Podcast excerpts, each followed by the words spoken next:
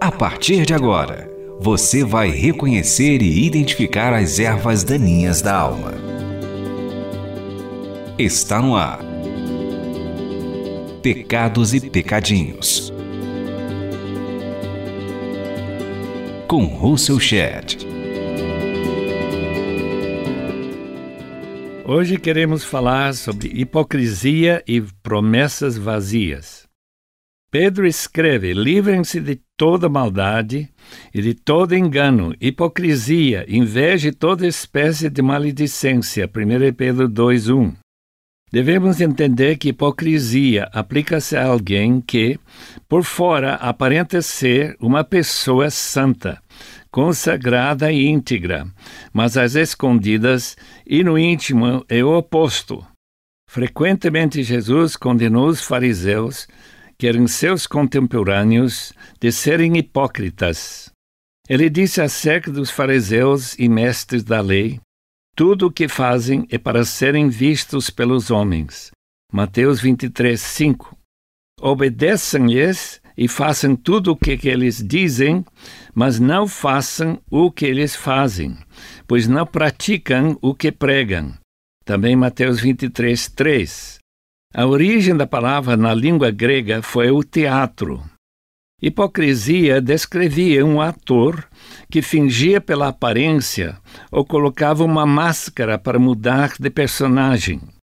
Alguém que, numa peça teatral, finge ser uma pessoa distinta da que é, seria hipócrita. Sinceridade é oposto à hipocrisia. Jesus advertiu Tenham cuidado com o fermento dos fariseus, que é hipocrisia. Lucas 12, versículo 1. Paulo, um fariseu transformado pela graça, se defendeu das acusações dos coríntios. Ao contrário de muitos, não negociamos a palavra de Deus visando lucro. Antes, em Cristo, falamos diante de Deus com sinceridade. Como homens enviados por Deus, segundo Coríntios 2:17.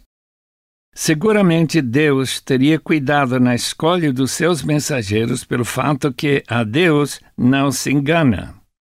Não é possível mudar de personagem diante de Deus. Os fariseus foram o partido mais elogiado entre os judeus do tempo de Jesus. Como o fariseu que orou para Deus na parábola de Jesus, assim: Deus te agradeço porque não sou como os outros homens, ladrões, corruptos, adúlteros, nem mesmo como este publicano. Jejuo duas vezes por semana e dou o dízimo de tudo quanto ganho. Lucas 18, 10 a 12. Enquanto o fariseu, cheio de sua justiça própria, recitava para Deus suas qualidades, o fiscal de impostos bateu no peito e disse: Deus, tem misericórdia de mim, que sou pecador. O fariseu se auto-julgou como santo, enquanto o publicano reconheceu sua pecaminosidade e se arrependeu, rogando a Deus pelo perdão. Hipocrisia pode cegar os olhos espirituais até o ponto de ofuscar completamente a culpa do hipócrita diante do Deus que é três vezes santo. Esse é o programa Pecados e Pecadinhos para limpar a terra do coração. Uma prática pecaminosa muito comum em nossos dias diz respeito ao namoro quando um jovem declara seu amor pela namorada, com aparente sinceridade, mas não tem condições para casar com ela, e nem tem alguma intenção sincera de manter um relacionamento a longo prazo, age com hipocrisia. Não é raro que o jovem se apaixona e procura seduzir a moça sem revelar suas verdadeiras intenções, Claro, uma moça também pode agir do mesmo modo com seu namorado. A pecaminosidade de tal prática deve ser reconhecida, arrependida e abandonada. Jovens comprometidos com um amor que o Espírito derrama no coração, Romanos 5,5, teriam mais cuidado com o efeito de suas palavras persuasivas, porém enganosas.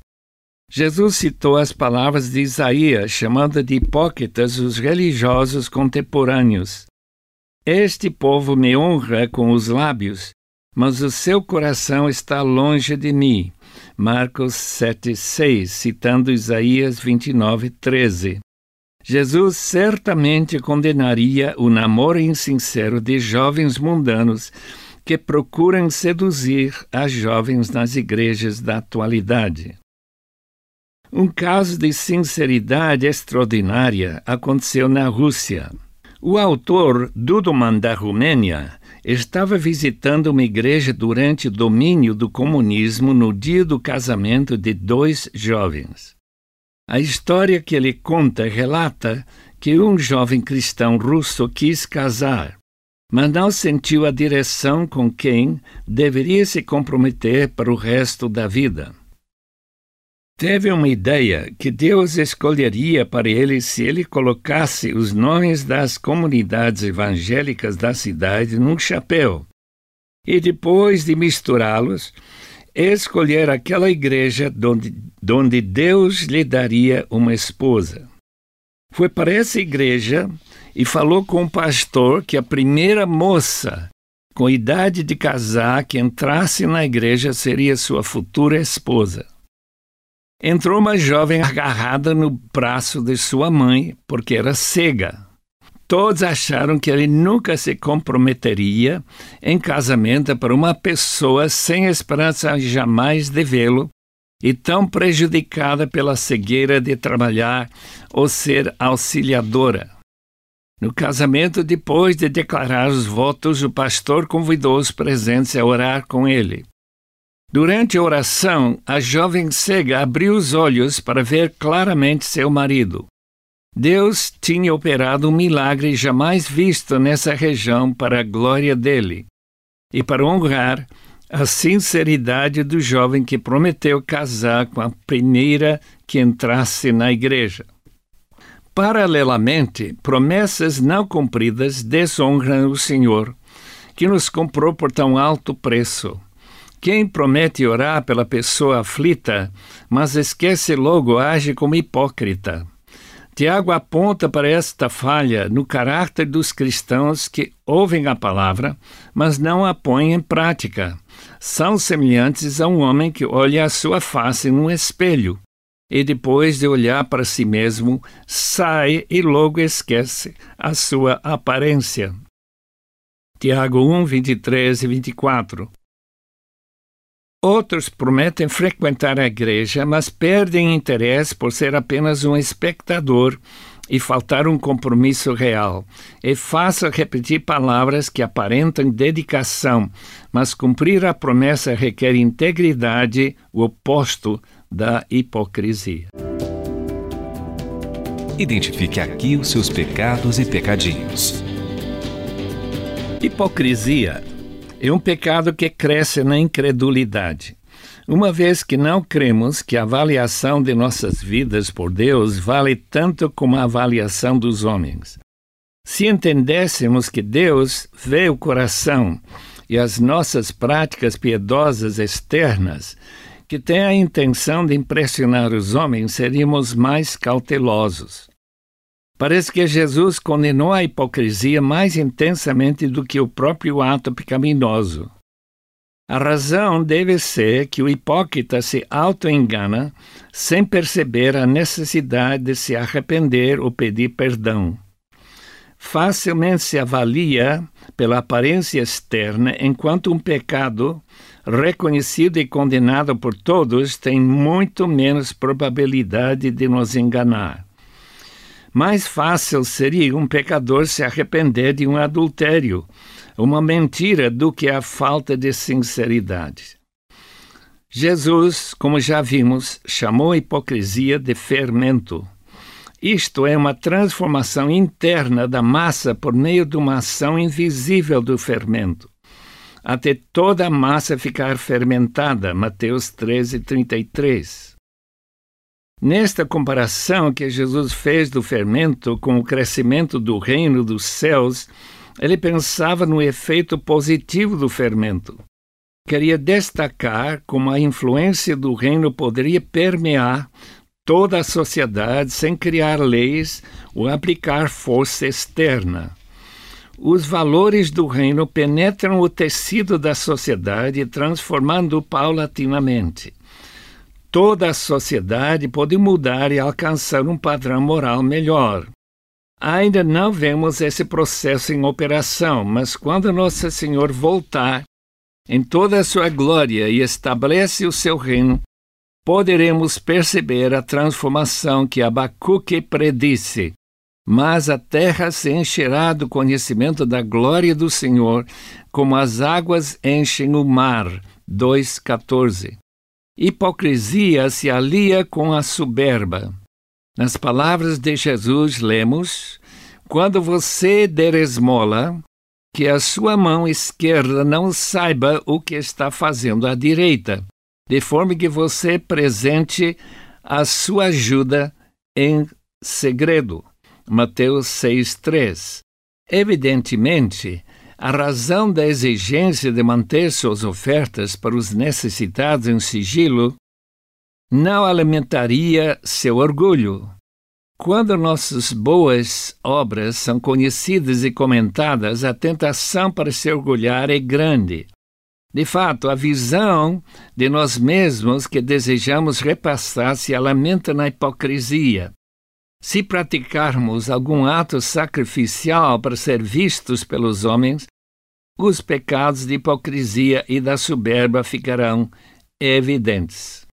Jesus condenou o jejum, em que a pessoa não tinha o propósito de sinceramente buscar a Deus, mas criar uma impressão de superespiritualidade.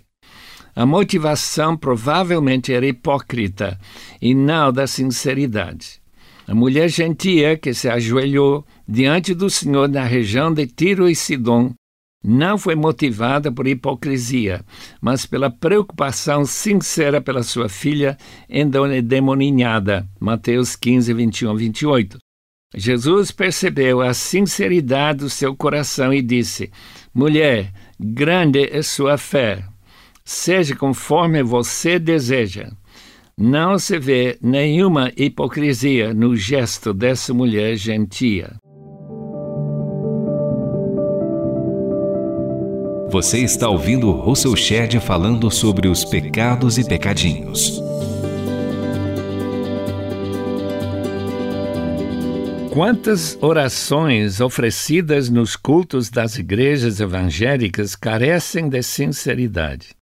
Acho que muitas das orações oferecidas em público têm um forte traço de hipocrisia. Quando as palavras são rebuscadas, diferentes das palavras usadas na comunicação com nossos irmãos no dia a dia, devemos cuidar da possibilidade de sermos hipócritas. Se o desejo de impressionar o auditório ultrapassa o desejo de glorificar a Deus, devemos concluir que somos hipócritas e insinceros. Deus não recebe a glória que ele pretende com oratório e tentativas de procurar a glória dos homens. Jesus comentou a barreira que é a preocupação com a glória oferecida pelos homens em vez da glória que Deus está pronta para nos dar. João 5:44. Novamente precisamos destacar que a fé que atua pelo amor, Gálatas 5:6, não pode ser hipócrita, porque não busca o reconhecimento vindo dos homens, mas aquele que vem unicamente do Senhor. Sem fé é impossível agradar a Deus, porque não a fé não é a fé que somente se expressa de boca para fora, mas aquela que sinceramente deseja glorificar a Deus. Dê a sua opinião escrevendo para rtm@transmundial.org.br ou envie cartas para Caixa Postal 18113, CEP 04626-970 São Paulo SP. Este programa é baseado no livro Pecados e Pecadinhos, lançado pela Shed Publicações. Apresentação e produção: Russell Shed. Realização Transmundial.